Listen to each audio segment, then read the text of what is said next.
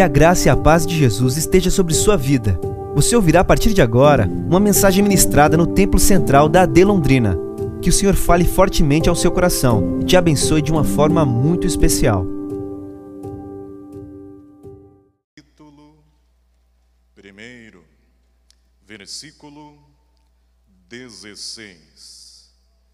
Louvamos ao Senhor pelo grande privilégio que mais uma vez Ele nos dá de estarmos em Sua presença, adorando na beleza da Sua santidade, e porque, pelo menos quem tem intimidade e ligação direta com o trono da graça, já pôde ouvir a voz do Senhor pelos louvores, pelas palavras que ouvimos até aqui, e a presença do Senhor está neste lugar. E neste momento queremos fazer uma exposição das Escrituras Sagradas, pedindo ao Senhor que venha mais uma vez falar aos nossos corações, segundo os seus ricos e perfeitos e sublimes propósitos.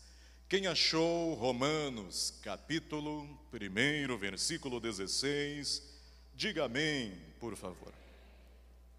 Diz a palavra do Senhor, porque não me envergonho do evangelho de Cristo, pois é o poder de Deus para a salvação de todo aquele que crê. Primeiro do judeu e também do grego. Eu quero ler pela segunda vez, para que este texto esteja gravado em nossos corações. Porque não me envergonho do Evangelho de Cristo. Por que, Paulo? Pois é o poder de Deus para a salvação de todo aquele que crê, primeiro do judeu e também do grego. Repita após mim, por favor. Pois é o poder de Deus para a salvação de todo aquele que crê. Agora vamos fazer de conta que todo mundo já jantou e está com mais energia e uma boa dose de glicose. Vamos falar bem animados agora. O Evangelho é o poder de Deus. O poder de Deus. Amém. Tome o seu assento, adorando ao nome do Senhor nosso Deus. Nesta última semana houve um pico de interesse em um assunto específico, medido e destacado pelas redes sociais. A internet nos facilita hoje entendermos quais são os maiores interesses, as maiores procuras, e um dos maiores picos de procura, de interesse registrado nesta última semana pelo Dr. Google foram as grandes explosões, principalmente em relação à bomba atômica. E por quê? Porque, como a maioria dos senhores já devem saber, um importante cineasta, um dos mais premiados do mundo, Christopher Nolan, premiado diretor de cinema, iria lançar o seu importante filme Oppenheimer. Quem foi Oppenheimer? Foi o criador da bomba atômica. Entretanto, algumas pessoas ficaram decepcionadas após assistir o filme, não porque o achassem mal feito, pelo contrário, confirmaram que é digno de premiação este diretor de cinema. No entanto, ficaram decepcionados porque estavam esperando um show de efeitos especiais a respeito do tema que parecia ter sido proposto, que era bomba atômica. alguém achava que iria ver um show de explosões das bombas atômicas caindo sobre Hiroshima e Nagasaki. Entretanto, não era esta a proposta do diretor de cinema Christopher Nolan. Sua proposta era mais contar a história de Robert Oppenheimer, o criador da bomba atômica, do que apresentar um show, um espetáculo de explosões em seu filme. No entanto, houve como resultado de um filme de grande interesse nesta última semana, a busca por este tema, bomba atômica, as grandes explosões que marcaram a história. E diante disto, alguém começou a explicar um lá, outro acolá, a lista das grandes explosões que marcaram a história. Para além da bomba atômica, alguém registrou que logo em seguida foi criada a bomba de hidrogênio. Outros passaram a descrever as experiências com bombas muito mais poderosas do que estas e também notificar ou registrar qual é a situação do nosso planeta que tem uma quantidade de bombas atômicas suficiente para destruir o mundo 60 vezes, como se uma só não fosse o suficiente. E diante de todo este comentário e interesse e até medo, pavor diante das ameaças, quando um governante lá da terra do urso diz que, olha, eu vou apertar o botão, eu vou iniciar uma guerra de bomba atômica, e outro aqui diz, não, isso não pode, e o mundo em pavorosa, eu olho para as escrituras sagradas, porquanto quem está confiando no Senhor, quem está descansando na torre forte que é o Senhor, não está preocupado com tais assuntos, porquanto ele já fez uma renúncia e, no dizer do apóstolo Paulo, não tem mais a sua vida por preciosa, porquanto o propósito de Deus, a palavra de Deus, já é anunciada.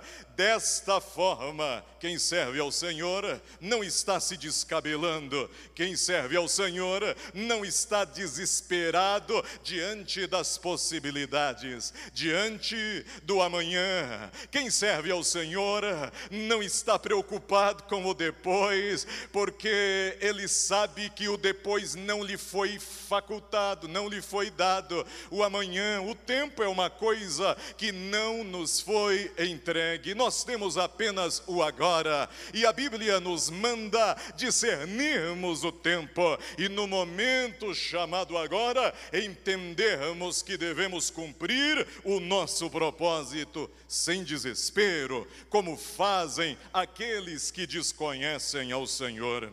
Entretanto, diante deste tema, diante desta procura, diante deste assunto colocado em alta nesta última semana. E diante de tantas explicações sobre qual seria a maior das explosões, o Espírito Santo me levou ao texto que eu acabei de ler com vocês, que é Romanos 1,16, que está dizendo que o poder de Deus é poderoso, é suficiente para a salvação de todo aquele que nele crê. A palavra poder, quando foi escrita, naturalmente foi escrita em grego, a língua que Paulo utilizava, o grego koiné. E quando Paulo está escrevendo em grego, ele escreveu que o evangelho é dunamis Dunamis é uma palavra grega, da onde saiu outra palavra que é dinamos. E a palavra dinamos, dinamos, por sua vez, foi emprestada para dar nome a um objeto, a um dispositivo que tem a capacidade explosiva de romper aquilo que estiver na sua frente, que é a dinamite. Dinamite, portanto, é uma palavra composta deste radical grego dunamis. E Paulo está dizendo que o evangelho é dunamis. Logo, o Evangelho, que é o poder de Deus, Paulo escolheu a palavra dunamis, porque a palavra dunamis diz respeito a algo que é explosivo. Algo que tem o poder de romper com toda e qualquer barreira. Portanto, diante de tanta discussão sobre qual é a maior explosão, eu venho da parte de Deus trazer uma mensagem que o Espírito Santo colocou em meu coração, e o título que eu dou a esta mensagem é As Três Explosões que Marcaram a História. Qual o título da mensagem de hoje? Aleluia!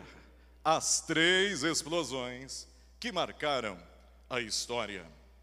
Paulo está dizendo que o Evangelho é dotado, é capacitado, é imbuído deste poder capaz de operar, uma transformação sem tamanho.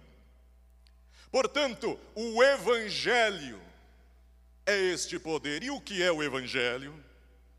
Se não boa notícia? A palavra evangelho significa boa notícia, literalmente. Logo, Paulo está falando do poder da palavra. Paulo está dizendo que a palavra tem um poder explosivo, tal qual uma dinamite, arrebenta o que tem na frente. Paulo está dizendo que esta palavra tem características explosivas. E eu acho interessante olhar para este tema, porquanto a Bíblia nos revela que há um poder entregue, outorgado por Deus sobre as nossas palavras. Por isto, meus amados, que a Bíblia nos manda usar as nossas palavras para orar, para interceder, para ministrar, para profetizar. Não que haja poder nas nossas palavras, mas uma vez comissionados por Ele e usando a nossa autoridade no nome dEle, há poder explosivo a Evangelho, a poder de Deus nas nossas palavras. Porque a Bíblia nos revela que a palavra do Senhor é suficiente para trazer à existência todas as coisas. Há uma autoridade perlocutória. E o que é autoridade perlocutória? Perlocução é a fala a autoridade perlocutória é conhecida de todos os estudantes ou profissionais de direito que estão aqui presentes. Sempre que eu estou dirigindo, eu fico observando nas estradas desse país um fenômeno interessante. Você está lá dirigindo, tranquilamente, de boa, e de repente lá na frente você avista uma blitz Está lá um policial rodoviário, pequenininho, bem no meio da pista. E de repente contra ele vem um caminhão. E o caminhão tem muitas toneladas. E o caminhão seria suficiente para fazer ele ficar igual seu madruga. ele com certeza não teria nenhuma chance em um embate com o caminhão. No jogo dos atritos, ele está em desvantagem. Mas aí, lá observando, eu vejo o policial fazer assim, com a sua mão. E o caminhão, o motorista do caminhão, logo dá um sinal e para aquele caminhão com muitas toneladas. Qual é o poder de um gesto? Qual é o poder de uma palavra? De um policial para fazer alguém que tem muito mais vantagem do que ele o respeitar e parar. O poder chama-se autoridade perlocutória. É a autoridade da fala. Porquanto, em um dado momento, o Estado o imbuiu deste poder e lhe capacitando com este poder, quando o policial fala, é o próprio Estado falando na boca do policial. Da mesma forma, se um policial no meio da rua abordar um bandido e dizer: Você está preso, parado, se o bandido desobedecer ou se resistir, ele estará cometendo um crime a mais para ser julgado posteriormente. Ele tem que parar, porque, ora, se você colocar as duas pessoas uma do lado da outra, o policial e o bandido, ambos são comedores de arroz e de feijão, ambos são de carne e de ossos, ambos são seres humanos, nenhum é melhor do que o outro, nenhum tem características características especiais que o faça melhor do que o outro, porque um recebeu autoridade e o outro não, é porque um foi imbuído pelo Estado, e quando ele fala, é o Estado falando pela sua boca, autoridade perlocutória, poder que reside nas suas palavras, que apesar de intangíveis, não dá para pegar palavra, apesar de intangíveis, elas possuem poder e autoridade, porque é o próprio Estado falando.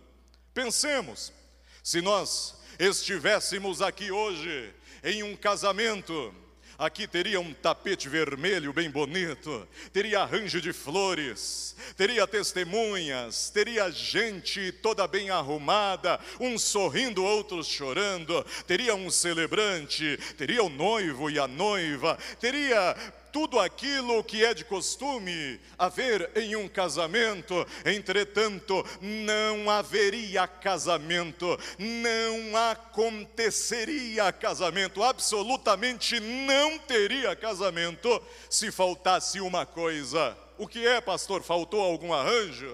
Faltou algum detalhe? Faltou, faltou algum paramento? Não, não teria casamento enquanto o celebrante imbuído de uma autoridade perlocutória, que a autoridade da fala não dissesse: Eu vos declaro marido e mulher.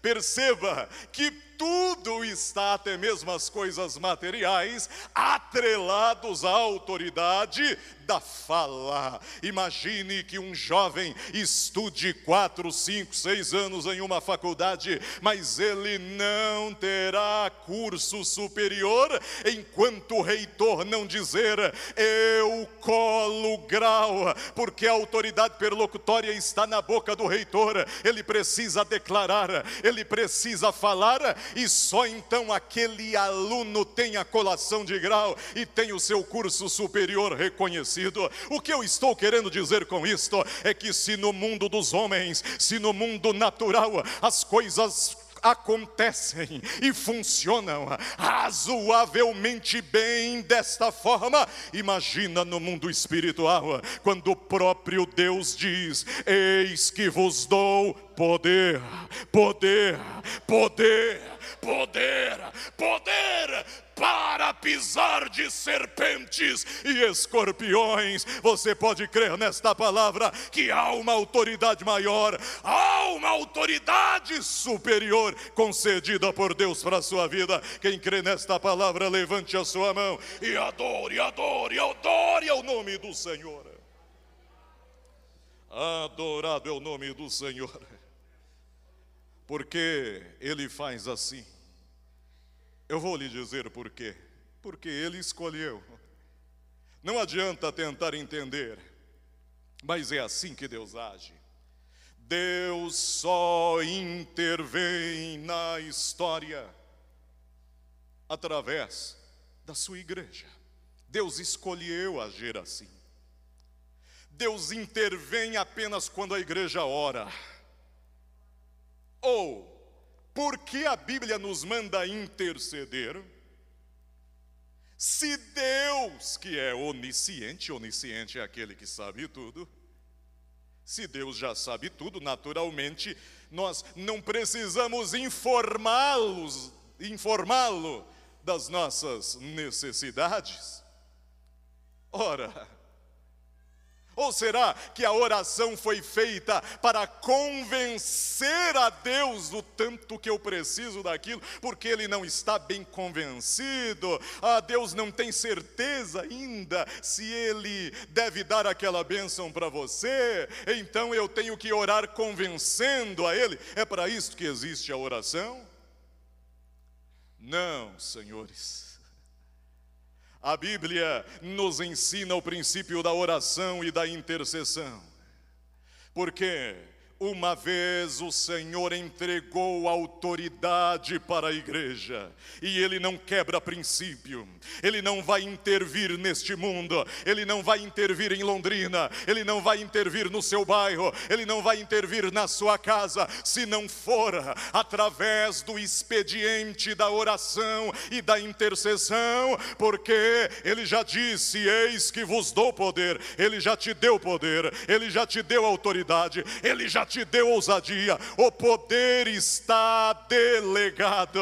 Basta você abrir a sua boca, a palavra está junto de ti, no teu coração e na tua boca. Se com tua boca confessares e no teu coração creres, será salvo. Você pode crer nesta palavra, meu irmão.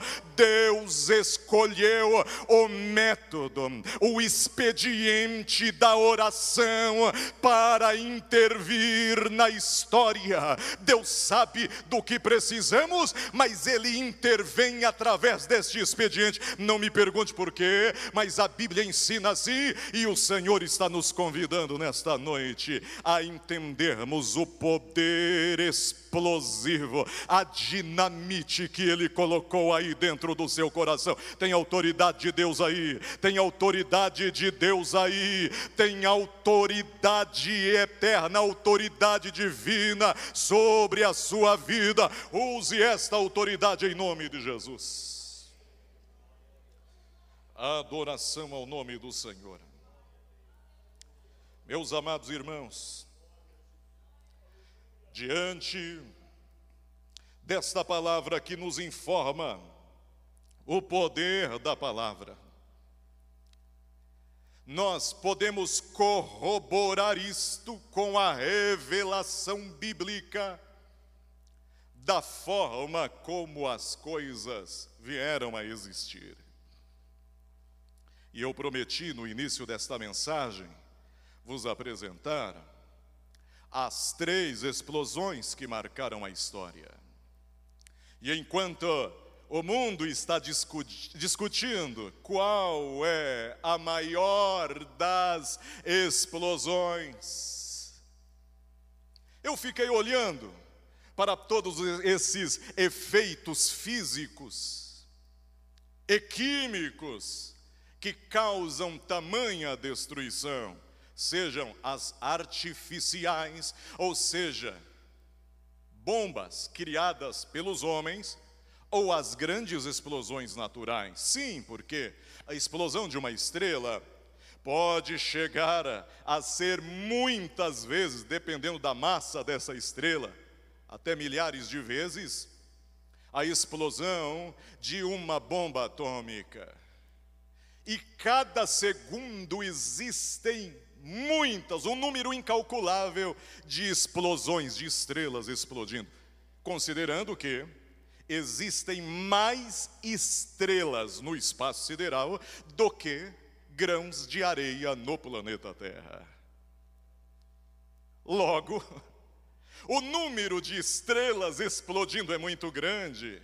Então, naturalmente, nenhuma das explosões artificiais que o ser humano puder fazer vai se equiparar a explosões que acontecem o tempo todo no espaço sideral.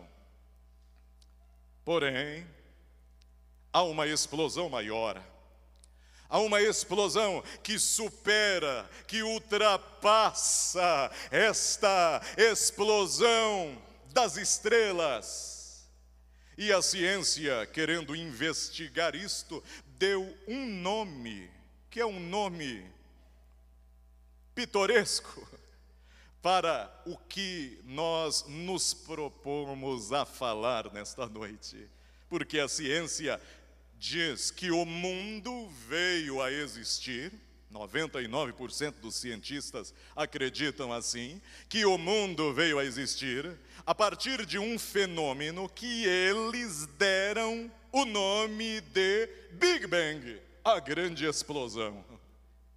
Portanto, reconhece a ciência que o universo não existia, mas em um determinado momento o tempo, a matéria e o espaço passaram a existir e expandiram-se ordenadamente neste processo que eles consideram evolutivo, eles chamam de evolução, é a grande explosão que evoluiu, mas as Escrituras nos revelam que há uma ordem na criação e na natureza. Há um designer inteligente, mas não precisamos jogar fora o que eles chamam de grande explosão, porque de fato a Bíblia diz que foi pelo poder de Deus que os mundos foram criados pela palavra de Deus. Ora, a palavra, mais uma vez,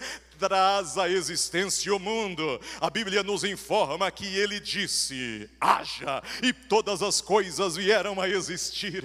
Veja o poder da palavra novamente, a palavra que é intangível, a palavra que é impalpável, a palavra que não é material, mas que traz ordem e que traz à existência as coisas materiais. E neste caso, a Bíblia diz: no princípio, criou Deus os céus e a terra. Veja que a Bíblia usa a palavra criar, que do hebraico é barrar, que significa trazer a existência a partir do absoluto nada. É o que tenta explicar depois na língua grega como ex nihilo, do absoluto nada. Portanto, Deus é aquele que pega o absoluto nada. Como assim pega o nada? Se é nada, não dá para pegar. Ora, Deus está para além do espaço espaço-tempo, esta bolha espaço-temporal, ela é limitada, mas Deus é Pai da eternidade, Ele está para além de tudo isto, e portanto, Ele é o que trouxe à existência esta bolha espaço-temporal a partir do absoluto nada. Aqui na terra, tudo que é criado, criado é a partir de uma matéria-prima pré-existente, que é transformada naquilo que eu quero criar. Mas Deus, diz a palavra, que está trazendo à existência, Ele traz à existência do absoluto nada todas as coisas. Ele disse: haja e tudo se formou pelo poder da Sua palavra. E eu não acho à toa que a ciência, apesar de arrogantemente querer esconder o designer inteligente, a existência de Deus, diz que a grande explosão Veja, é a ciência que diz que a grande explosão foi uma pequena partícula, minúscula, e eles deram o nome dessa partícula, sabe qual é? Eles chamam, cientistas chamam de partícula de Deus. Eles dizem, lógico que eles estão usando de ironia, tentando é, dizer que haverá uma explicação lógica para isto, mas a explicação da Bíblia é muito lógica, porque nada do que começa a existir pode vir sem uma causa. O universo começou a existir, logo o universo tem uma causa, e a causa do universo universo é uma causa não causada, porque filosoficamente não pode existir um retrocesso infinito de causa que gerou a causa, que gerou a causa, que gerou a causa. Não, filosoficamente não pode haver um retrocesso infinito de causas. Portanto, a ciência tem que se render ao fato de que existe uma causa para a grande explosão e querendo eles chamar de partícula de Deus ou não, a Bíblia diz que ele é o verbo de Deus. Jesus é o verbo, a palavra e sem ele nada do que foi feito se fez. Tudo que veio a existir, veio a existir porque ele é o poder, a palavra, a explosão criativa do céu. E nesta noite, não importa qual é o impossível que existe na sua vida, eu quero lhe dizer que Deus traz a partir do absoluto nada a solução, a providência. Quantos podem crer nesta palavra que Deus é o Deus das grandes explosões? Adore e glorifique o nome do Senhor. Oramai que ramando demai que ramash. Aleluia. Demassou vaiandele veneandarash. A adoração ao nome do Eterno. A adoração ao nome do Eterno, cuja explosão criativa que emana do poder da Sua palavra, é capaz de trazer a existência aquilo que não existe. Oh, adorado é o nome do Senhor. Não importa qual é o seu impossível. Não importa qual é o seu impossível. Marta e Maria diante do impossível. Ah, já é de quatro dias, Senhor. Não te disse que se creres verás a glória de Deus? Crer no quê? Na palavra. Por que a palavra? Porque a palavra é a autoridade perlocutória de Deus, mediante a qual Ele traz à existência, Ele chama à existência aquilo que não existe. Marta e Maria estavam colocando ao Senhor dentro do seu quadradinho, das suas limitações, das suas visões, do seu entendimento, do que era necessário Deus fazer. Senhor, se o Senhor não vir antes, não vai adiantar, porque tem que ser agora, porque se não for agora, não vai adiantar. Aí o Senhor não apareceu na hora em que elas queriam, e no quarto dia, para elas já não adiantava mais, até tinha um mito que o Espírito espírito era uma lenda urbana daquela época que o espírito ficava rondando o corpo até o terceiro dia e no quarto dia ia embora. Veja que estava faltando ler a Bíblia para aquela família, porque eles acreditavam em lenda, só porque era de, de quatro dias, eles acreditavam que não dava mais. Antes estavam pressionando ao Senhor: Senhor, tem que ser na hora que eu quero, tem que ser no momento que eu quero. Ah, meus irmãos, se tem uma coisa que não funciona, é colocar Deus na parede, sabe por quê? Porque é impossível achar uma parede do tamanho do teu Criador. Não queira fazer com que as coisas aconteçam no teu tempo, na tua visão, porque a Bíblia diz que assim como os céus são mais altos do que a terra, assim os pensamentos de Deus são mais altos do que os nossos pensamentos. Entenda que, por mais que na sua visão, no seu ponto de vista, na sua ótica, na sua maneira de entender, a vaca já foi para o brejo, o leite já foi derramado, já era, pau que na nasce torto, não endireita mais, e não tem mais jeito, e já era. Não, meu irmão, eu estou falando do Deus eterno, cuja palavra é explosiva, a palavra dele traz à existência aquilo que não existe, ainda que seja impossível para os homens, mas ele nos ensina que os impossíveis dos homens são possíveis para Deus. Quem se alegra com esta palavra? Adore, adore, adore a Ele. Adorado é o nome do Senhor. O Aleluia, aleluia. Mas eu falei sobre três explosões que marcaram a história. E até agora apresentei apenas uma. Naturalmente, o texto que nós temos lido fala do poder do Evangelho. E naturalmente vocês já entenderam que as três explosões que marcaram a história emanam do Evangelho, da palavra de Deus. E a primeira explosão que marcou a história é a explosão criativa.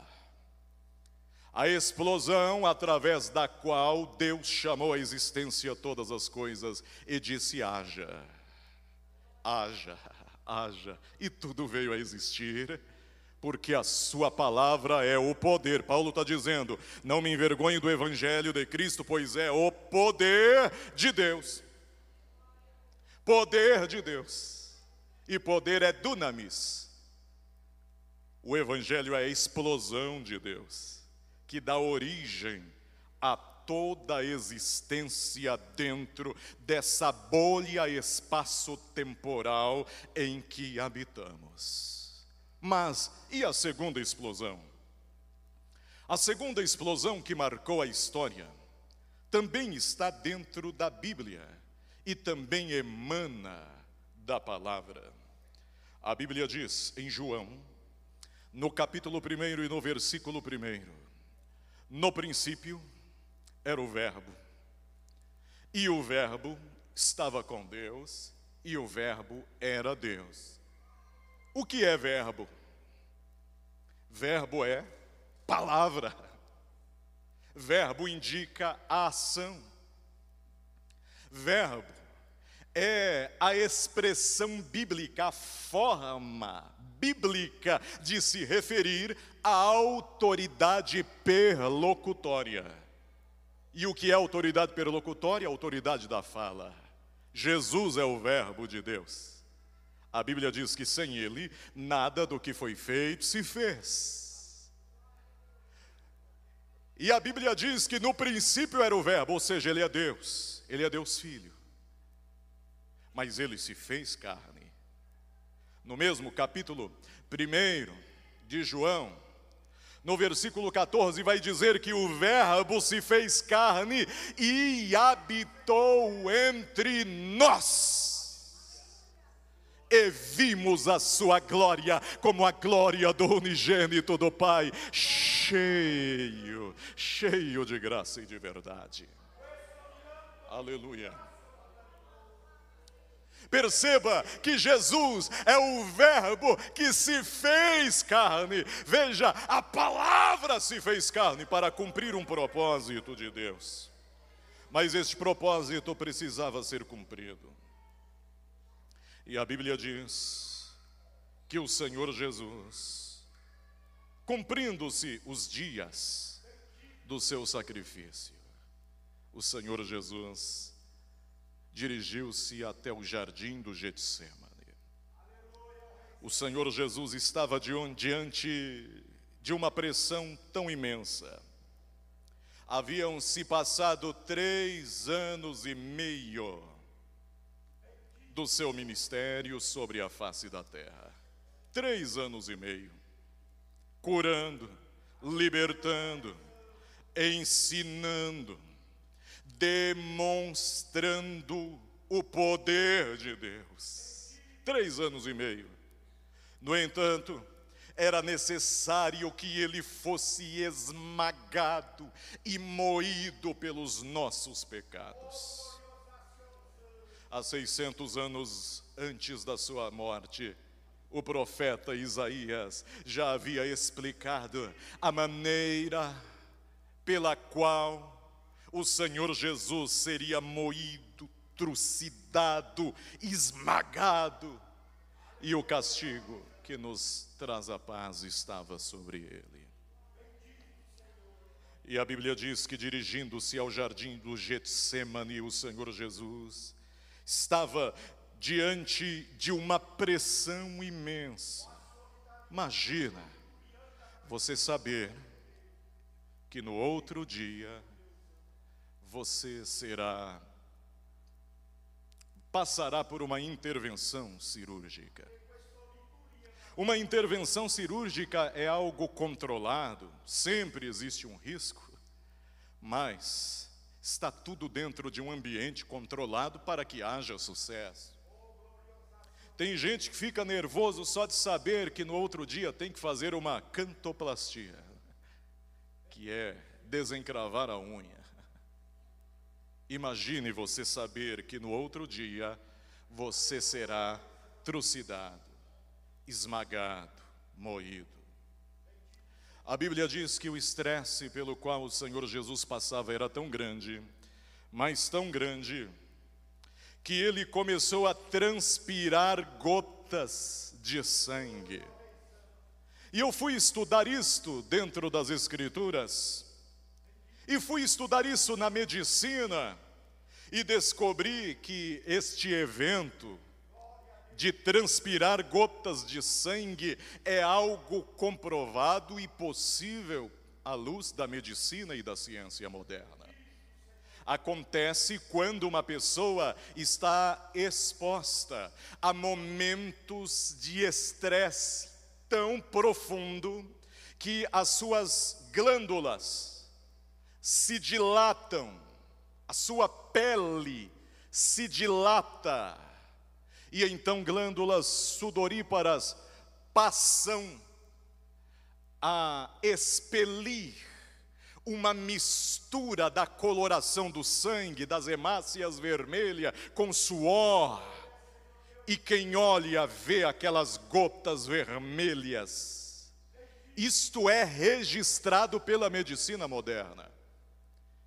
Então, o que a Bíblia está dizendo quando Jesus foi, foi quando Jesus transpirou o sangue, Jesus estava sendo exposto a um momento de tensão muito grande. E a Bíblia diz que ele foi preso, não porque não pudesse escapar, mas porque ele se entregou para cumprir o propósito de Deus. E quando ele se entrega, ele é conduzido para ser chicoteado com chicotes romanos, como os irmãos sabem com pontas de objetos amarrados nas pontas. E cada chicotada daquele carrasco abria as costas, a carne de Jesus estava dilacerada e mais sangue ele perdia e caía sobre aquele solo em Jerusalém. E então pegaram uma coroa de espinhos com espinhos naturais da vegetação do Oriente Médio, de aproximadamente 6 a 8 centímetros cada espinho, e colocaram esta coroa sobre a fronte de Jesus, rasgando a sua fronte, fazendo sangue escorrer por sua face, causando-lhe dores atrozes. E então, o fizeram pegar uma viga de madeira, que os romanos chamavam de patibulum, e o fizeram arrastar aquela viga de madeira pelo caminho do Gólgota, até chegar ao lugar da crucificação. Lá naquele lugar, deitaram o Senhor Jesus de forma transversal àquela viga de madeira, de maneira que cada uma das suas mãos ficasse em uma extremidade daquela viga. E então pegaram um prego de aproximadamente 15 a 20 centímetros, que é o tamanho de uma caneta. E aquele prego, de acordo com o rito, romano foi pregado no pulso de Jesus. Alguém pode até dizer, não, é na mão, mas de acordo com a anatomia, pulso é parte da mão, seja a anatomia daquela época, seja a anatomia moderna. Porque se fosse na palma das mãos, já está comprovado que as mãos se rasgariam com o peso do corpo, o que não acontecia nos métodos de suplício romano. Portanto, o prego era fixado sobre o pulso, bem no meio do pulso. E no meio do pulso há um nervo que passa entre os dois ossos do antebraço. Esse nervo, ele sai do ombro, passa pelo cotovelo, chegando até as mãos, através dos no meio dos dois ossos do antebraço. E quando os romanos fixaram este prego, eles perfuraram justamente esse nervo chamado ulna. Que nervo é este? Quando você está andando descuidadamente, você bate o cotovelo, você leva um choque. Se bater muito forte, há uma dor muito forte. Eletrocuta o seu braço. Porque é um nervo muito sensível. Então, se você sente um choque ao relar o cotovelo e relar este nervo, a ulna, em um objeto pontiagudo, imagine se um prego do tamanho de uma caneta perfurar este nervo.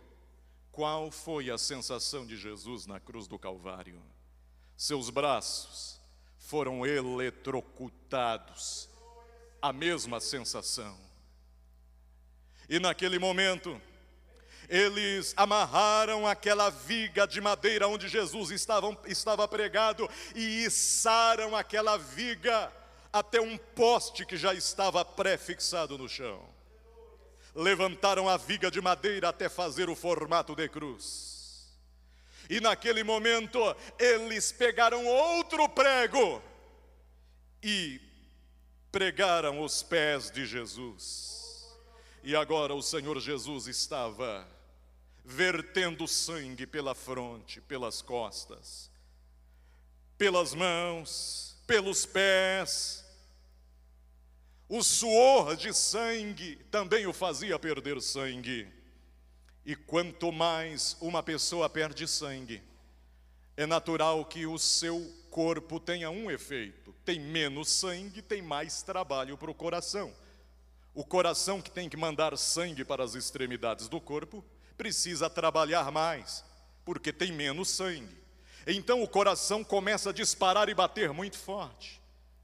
De acordo com a medicina, esses são os sintomas.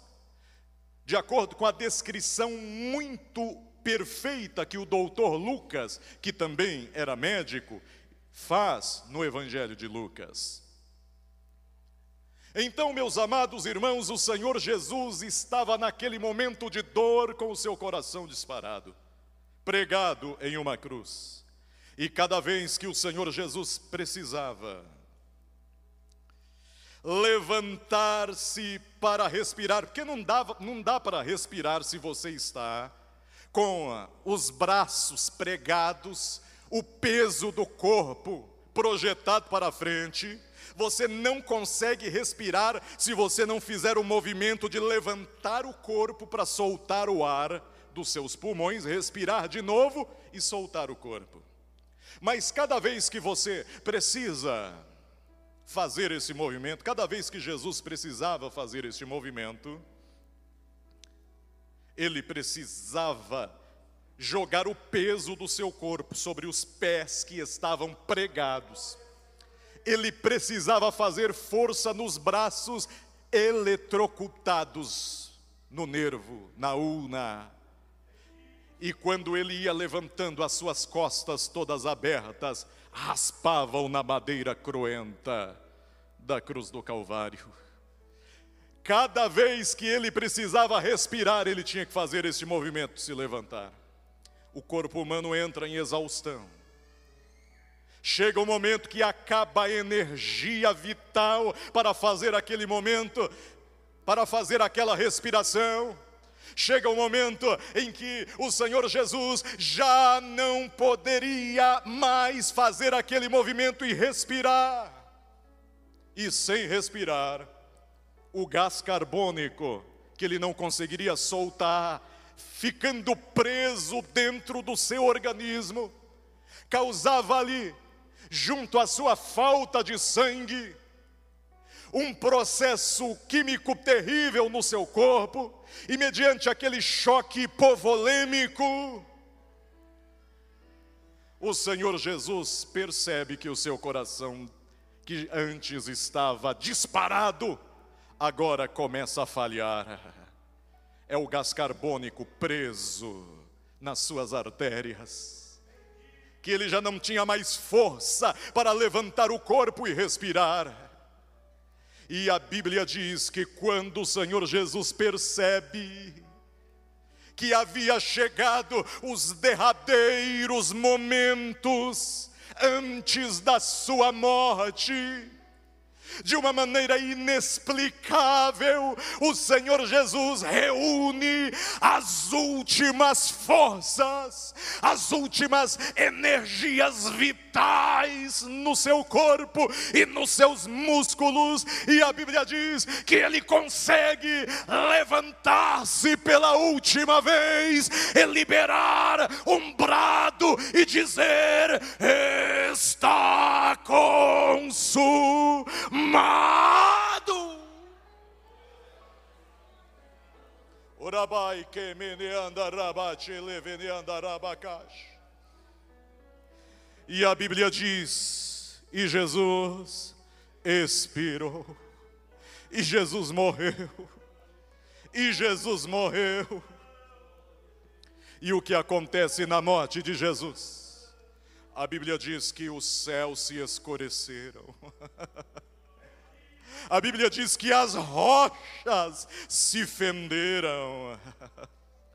A Bíblia diz que o véu no templo rachou, rasgou, fendeu de alto a baixo. Oh, aleluia, aleluia, aleluia, aleluia.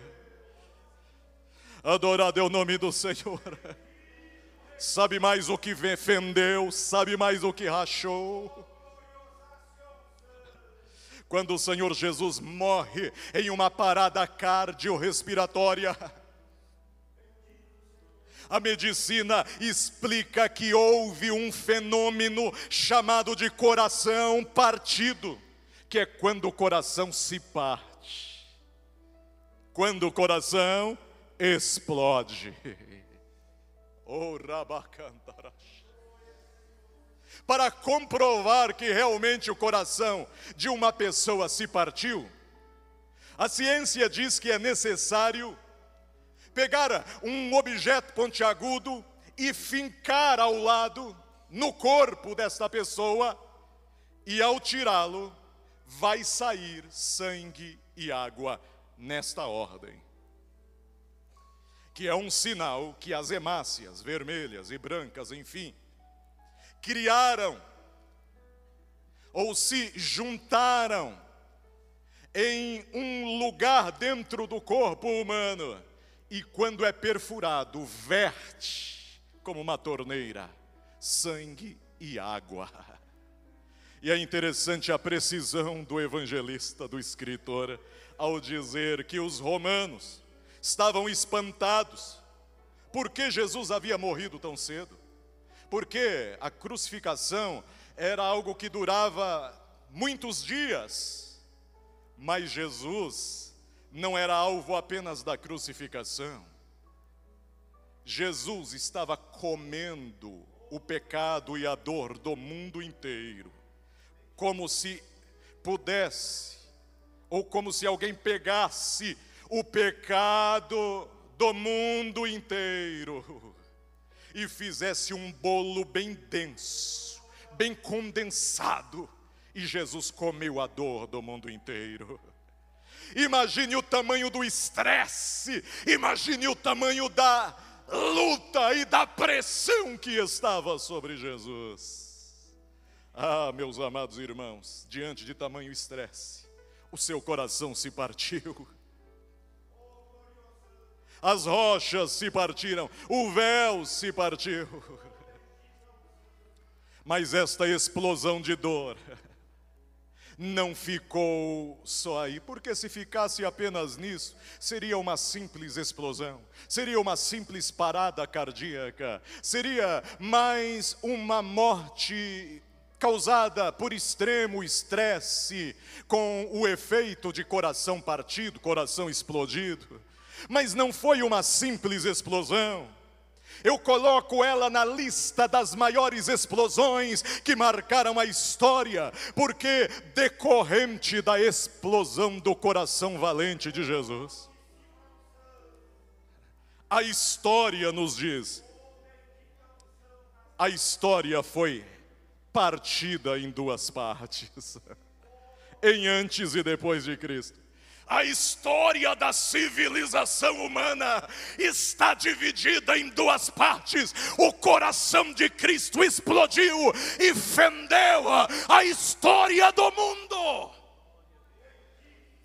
E eu venho da parte de Deus lhe dizer: que esta explosão de Jesus é capaz de fender a história da sua família, em antes e depois de Cristo, é capaz de fender, de rachar, de dividir, de colocar um marco na história da sua família, em antes e depois de Cristo. Por quê, pastor?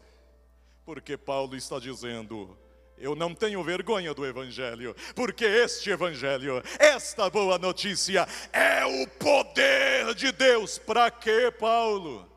Para a salvação de todo aquele que nele crê. Você crê neste poder? Você crê neste poder? Você está orando por aquele filho, por aquele esposo, por aquela esposa, por aquele querido que está longe do Senhor. Continue intercedendo, porque há autoridade perlocutória, há um poder explosivo, é o ministério da intercessão e o preço já foi pago na cruz. A maior explosão já aconteceu na cruz do Calvário. Adorado é o nome do Senhor Jesus. Adorado é o nome do Senhor Jesus. O sangue de Jesus é poderoso para nos perdoar de todo o pecado. Mas eu preciso, não temos mais tempo, mas eu preciso falar qual é a terceira explosão que marcou a história, porque não dará tempo de falar os pormenores. Mas se a primeira explosão é a explosão criativa, e a segunda explosão é a explosão de dor e que traz salvação. A terceira explosão está em Atos dos Apóstolos, capítulo 1, versículo 8. Ficai em Jerusalém, até que do alto vocês sejam revestidos de poder, mas recebereis poder recebereis poder. Em outra tradução, recebereis virtude, recebereis poder. Eu vou dizer de novo: recebereis poder, poder, poder, poder. Coloque-se em pé junto comigo agora em nome de Jesus. A terceira explosão é aquela da qual a Bíblia diz que 120 estavam reunidos no dia de Pentecoste, quando ouviu-se o som como de um vento veemente e impetuoso que encheu aquela casa de glória. E todos, e todos, e todos foram cheios do Espírito Santo. Tem autoridade de Deus sobre a sua vida. Tem autoridade de Deus sobre a sua vida. Se você estiver cheio do Espírito Santo, Jesus está aqui para batizar com o Espírito Santo. Oh, aleluia! Jesus está aqui para batizar com o Espírito Santo. Você prefere sair daqui do mesmo jeito que você entrou? Ou você escolhe sair daqui explodindo ou repercutindo a explosão do coração de Cristo e a explosão do Evangelho. A Bíblia diz que ouviu-se um som como de um vento veemente impetuoso, ou seja, o som de uma explosão. entrou no cenáculo e eles começaram a falar em novas línguas. Batismo com o Espírito Santo tem que ser desejado. Batismo com o Espírito Santo tem que ser almejado. Uma igreja explosiva é aquela que, cheia do Espírito Santo, abre a sua boca, não com sabedoria humana, não com capacitação humana, não querendo dar aula de moralismo ou de psicoterapia. Não, meus amados irmãos, é quando você abre a sua boca com o poder do Evangelho é que a explosão, a dinamite de Deus rompe barreira. Adore a Ele, adore a Ele. Feche os teus olhos e adore, adore, adore, adore, adore. Oh, querido Senhor, obrigado por este momento, obrigado por Sua palavra, obrigado, querido Senhor, porque na cruz do Calvário o Senhor pagou este preço maravilhoso, glorioso pela nossa salvação. Vem agora encher do Seu Espírito Santo, derrama novas línguas, dá dom de profecia, reaviva, reaviva, reaviva. Oh, aleluia, aleluia, aleluia. Derrama o teu poder poder nesta noite agora, agora em nome de Jesus. Receba unção, receba autoridade, receba vida, receba poder, receba virtude, receba graça, receba unção do céu agora, agora, agora. Adore a Ele, adore a Ele, adore a Ele, adore a Ele. Rabacanda, rabacanda.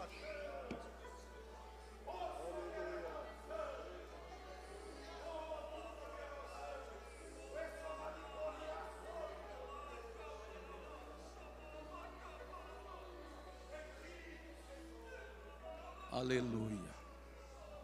Glória a Deus.